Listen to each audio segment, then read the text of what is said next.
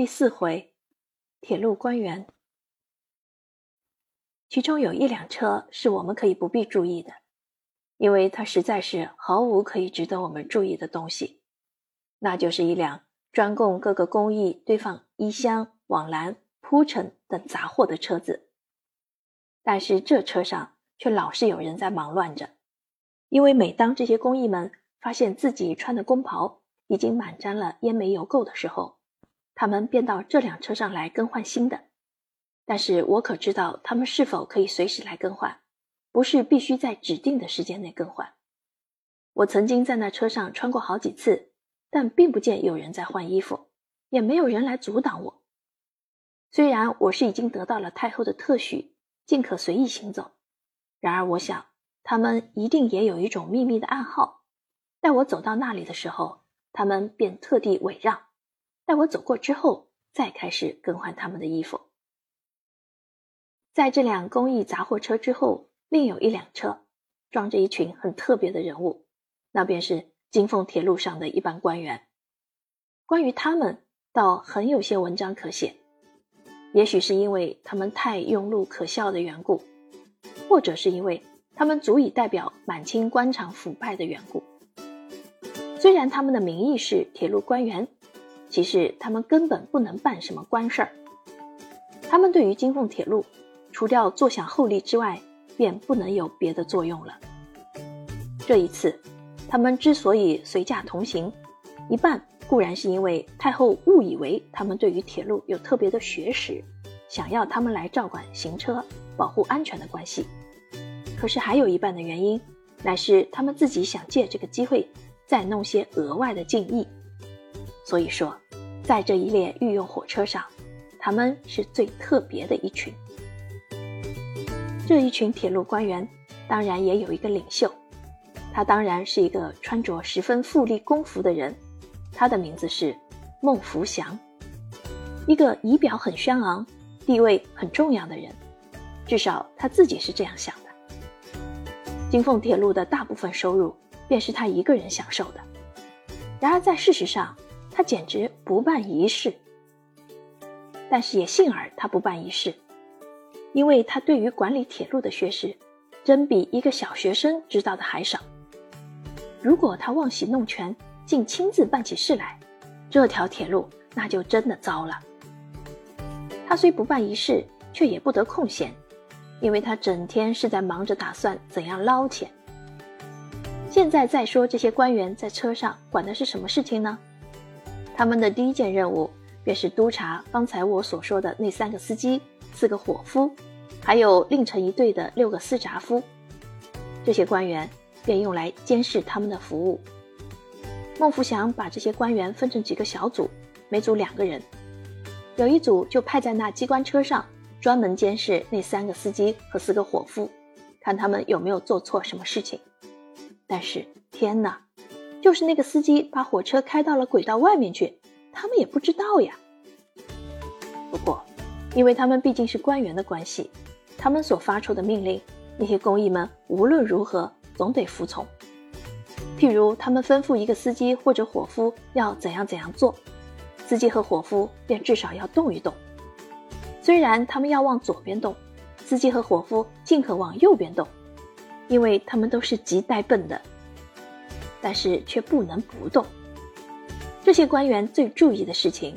倒并不是火车行驶的速率是否适当，锅炉的火力是否充足，他们只是牢牢地看清楚了每个司机或伙夫，不让他们私自坐下去，以致违反太后的命令。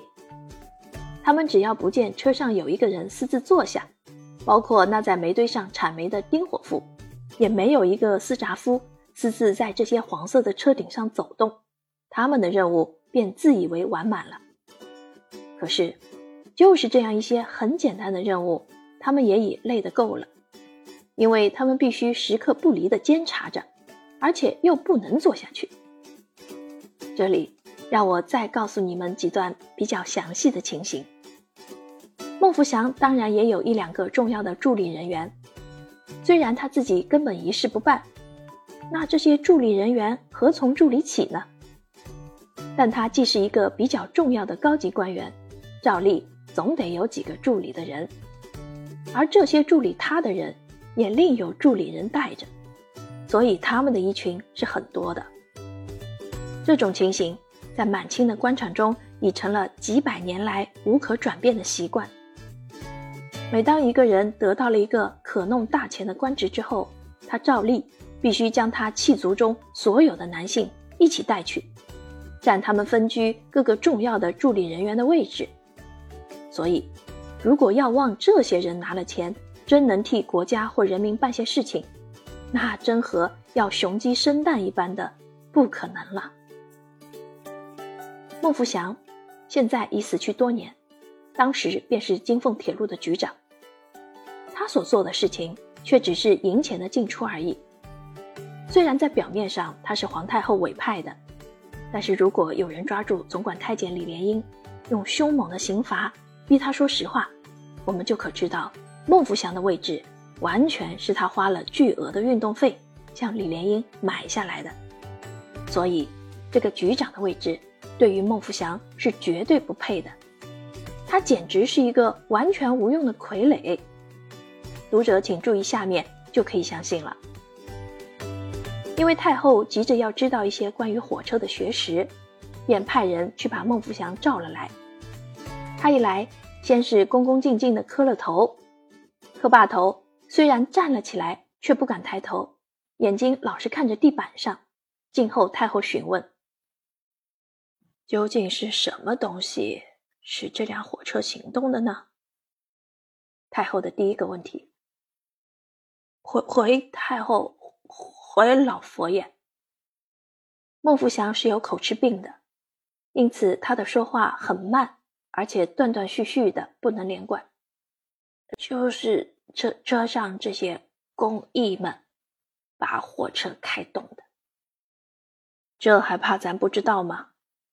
现在只要问你，他们究竟是怎样把火车开动的？奴才该死，奴奴奴才不知道，奴才不不不不敢妄回。记得在前一站的时候，他的答复虽然是这样的令人失望，可是太后偏要问他：为这一件什么事情，我们的车子曾经往后面退过。你现在就告诉我，何以这些车轮既能往前面滚，又能往后面滚呢？奴奴才奴才知知知道，回太后。这是那司机的人弄的。那么，他们又是怎样把这个车子停下来的呢？回太后，六个人从车上跳下来，奔到最后的那节车子里去，抓抓抓住了那个轮轮盘。只要他们尽力的抓住，这个车子就就。就停下来了。这个答复也许比较孟福祥他自己所想的到来的准确一些，因为他自己总以为那些斯札夫一定是硬生生的把这列车拉住的。从上面这一番问答看来，读者也许要问：那么要在满清政府统治下当一个铁路官员，究竟是凭什么资格的呢？答复是非常的简单。只要能用钱买，就是够资格了。至于他们怎样能干下去，那只要有圆活的手段便行了。譬如像我的二哥勋林，他是冲着一个铁路监督，但是他所监督的是什么事情呢？不但我不知道，连他自己也不知道。他之所以能得到这个位置的缘故，仅仅是因为。他是一个在法国某某陆军学校毕业的留学生而已。表面上看来，皇太后不但时常受他的朝臣的蒙蔽，就是关于铁路部分的官员，似乎也欺骗的他很厉害。其实他何尝不知道？他只不过佯若不闻罢了。因为这些人对于他，也像宫中所有的一切繁文缛礼一样的不可救药。是他所不得不忍受的，但是我可以下一个断语，凭我在宫中所得的经验而言，皇太后对于她的臣下的种种特性，如自大、虚荣、作伪等等，可说是无一不知道，而且是知道的十分确切。当我们在看他和孟福祥说话的时候，我们相信他当时的心上只有两个念头：一个念头是把他撵出去，永远不要再见他；一个念头是当着他的面笑他。可是他也知道，如果真的把孟福祥撵走了，后来接替他的也许更加的不堪。那么笑他吧，也不行，因为皇太后的尊严又是他所不能不维持的。在车上，每天虽然不设朝，似乎是休假的日子，但是一切的礼仪却还得照旧维持。只有我们这些充任女官的，相比而言还幸运一些，因为我们如果发现了什么可笑的事情，心上想笑的话，只需回到我们自己的一辆车上去，就可以大笑特笑了。